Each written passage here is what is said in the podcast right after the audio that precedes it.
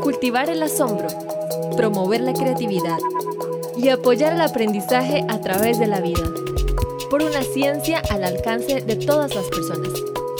Fuentes confiables, ciencia ciudadana. Con Alejandra León Castellá.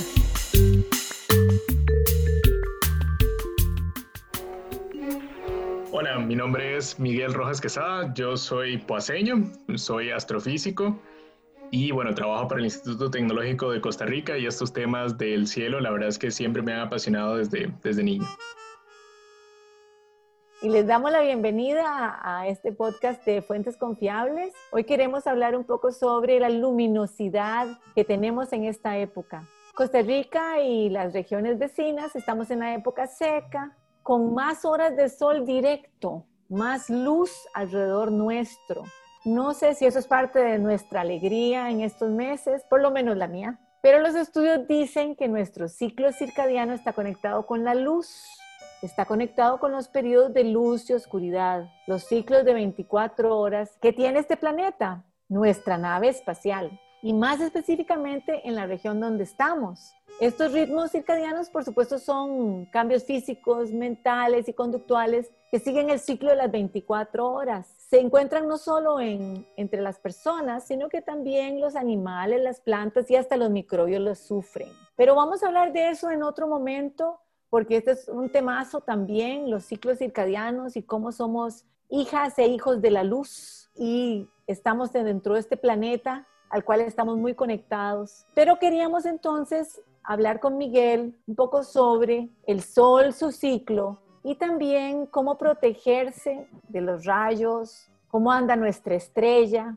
Y vamos a empezar por los ojos, por algo que nos atañe a todos. Queremos hablar de anteojos, cómo funcionan, cómo adquirirlos y algunas particularidades que podemos aprender para tener mejores aparatos con nosotros. Miguel, ¿qué nos decís de eso? Sí, bueno, en el caso de los anteojos, lo más importante es asegurarse que tengan protección contra los rayos ultravioleta. La pupila de nuestro ojo justamente se abre de acuerdo a la cantidad de luz que hay en el ambiente. Entonces, entre mayor sea la cantidad de luz, pues la pupila se cierra para evitar que existan daños en el interior del ojo. Entonces, bueno, en muchas ocasiones lo que nosotros hacemos cuando estamos a la luz es que nos colocamos unos lentes que nos permiten justamente pues bloquear un poco la luz del sol para relajar un poco nuestra visión. Pero el tema está en que tenemos que tener cuidado con que este lente que vayamos a utilizar tenga también una protección contra los rayos ultravioleta, porque ¿qué es lo que ocurre? La luz que viene del sol no solamente está compuesta de esta luz visible, sino que también tiene estos rayos que pueden dañar nuestra retina. Y si nosotros colocamos unos lentes de sol que no tienen una adecuada protección ultravioleta, entonces le estamos diciendo al ojo que está en un ambiente oscuro y por lo tanto él va a intentar abrirse y recibir más radiación. Pero en ese momento donde el ojo se abre y recibe más radiación, pues podría justamente recibir estos rayos ultravioleta si el lente no tiene la protección y entonces generar un daño. O sea, lo que hay que tener mucho cuidado con los lentes oscuros es que tengan este filtro ultravioleta, ¿verdad? Porque, no, porque si no nos dan esta falsa sensación de un ambiente oscuro y nos ponen en un mayor riesgo de tener una lesión. Me parece muy importante esto y a veces no sabemos cómo comprarlos, inclusive si son o no son. Entonces hay que ir a un lugar en realidad que, al que tengamos confianza en que el producto es un producto genuino y que el producto que dice que tiene protección ultravioleta realmente lo tiene. Sí, de hecho no, es un tema del color de los lentes o no es un tema del precio, pero sino de que al menos tengan la protección suficiente para que bloqueen estos rayos ultravioletas que nos pueden dañar.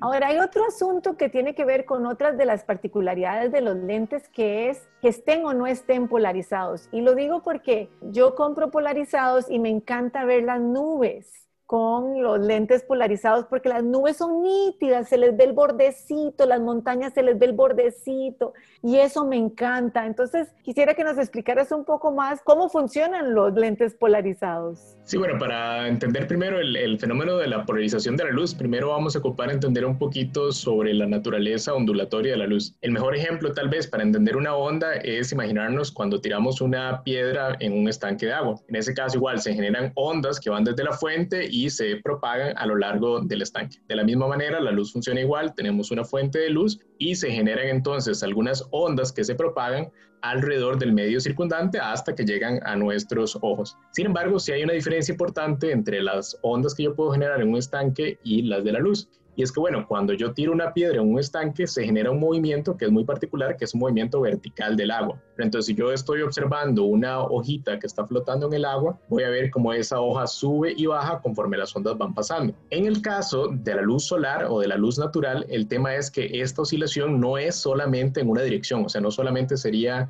en una dirección vertical, hacia arriba, hacia abajo, o en una sola dirección horizontal, de izquierda a derecha, sino que en realidad la oscilación se da en todas las direcciones.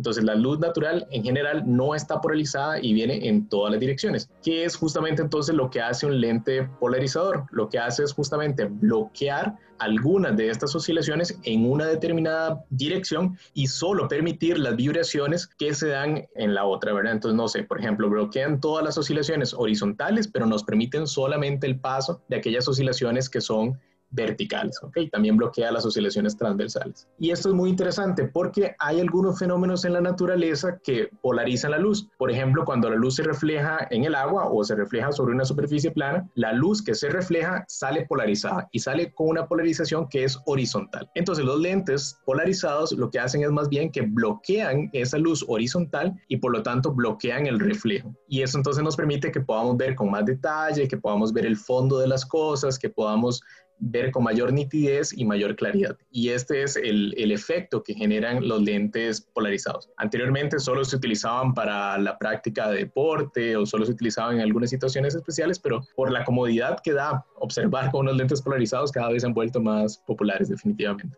Precisamente por esto es que yo digo que las montañas se ven nítidas, que las nubes se ven preciosas y me fascinan los lentes polarizados. No sabía lo del agua y me parece muy interesante. Y claro, la conexión entonces con el reflejo, ¿verdad? Cuando quitamos ese reflejo, nos ayuda a ver más nítidamente.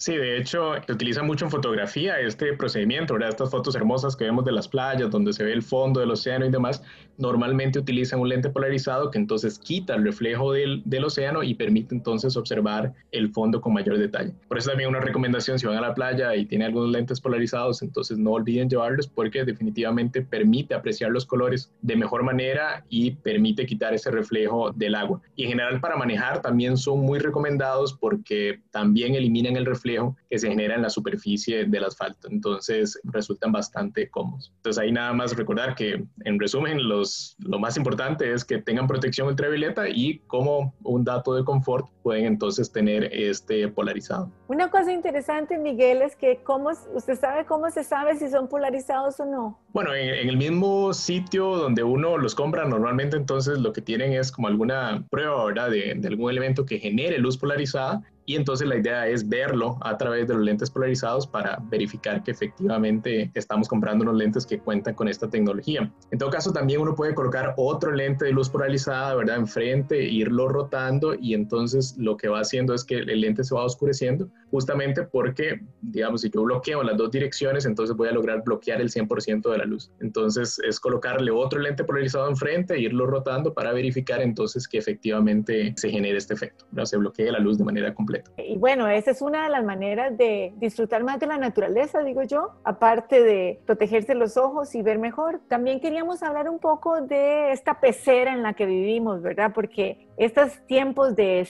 de más sol y más luz, también tenemos que compararlos con otros y nosotros vivimos en un ambiente que tiene muchas gotitas de agua encima en este periodo es un poco más seco, pero siempre tenemos estas circunstancias. Entonces, quisiéramos conversar un poquito sobre el cielo azul en esta época que es más seca.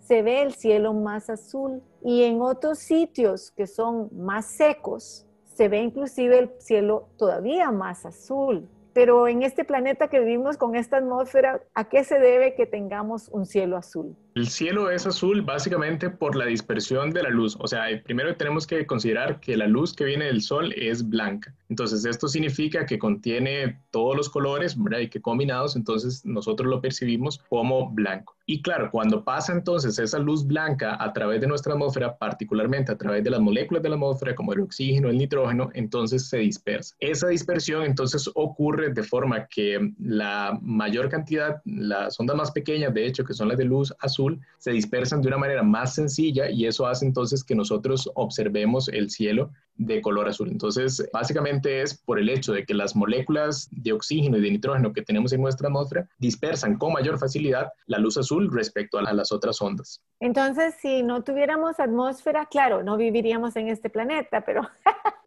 si no tuviéramos atmósfera, ¿de qué color sería el cielo? Sí, es muy interesante, de hecho, porque en Marte, digamos, acá en el planeta Tierra, tenemos los cielos azules durante el día y los atardeceres los tenemos rojizos. En Marte funciona al revés, de hecho, entonces ellos más bien tienen los días rojizos y los atardeceres son relativamente azules y eso es algo bastante interesante.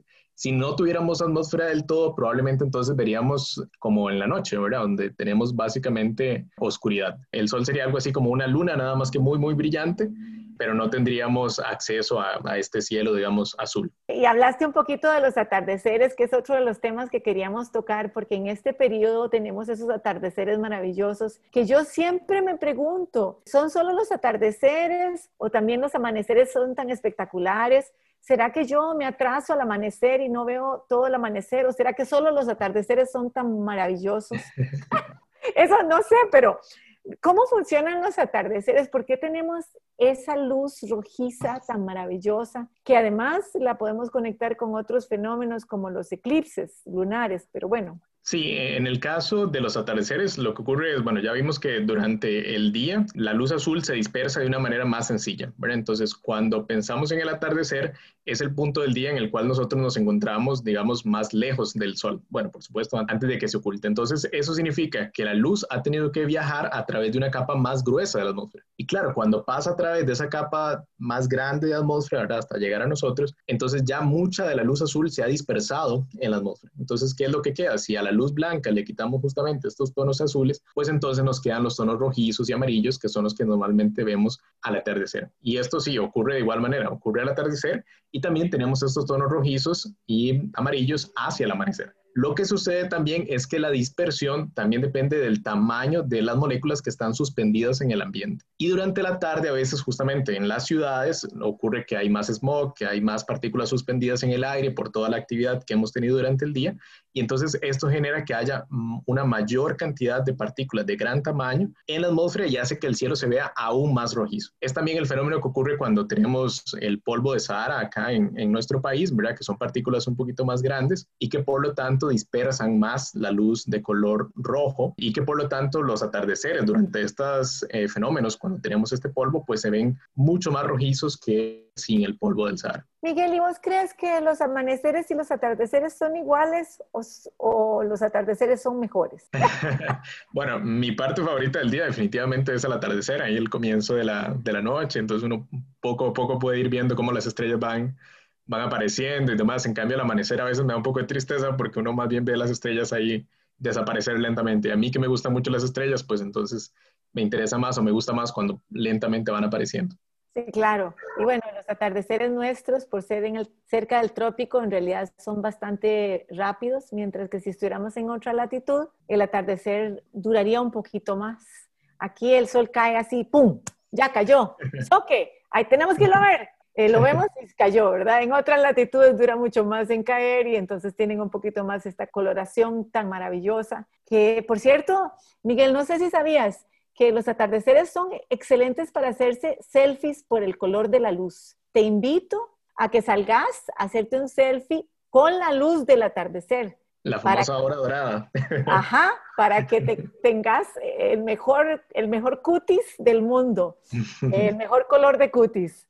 Pero bueno, eh, dejaremos que los radioescuchas este, también investiguen si los amaneceres son tan maravillosos como los atardeceres y nos cuenten al respecto.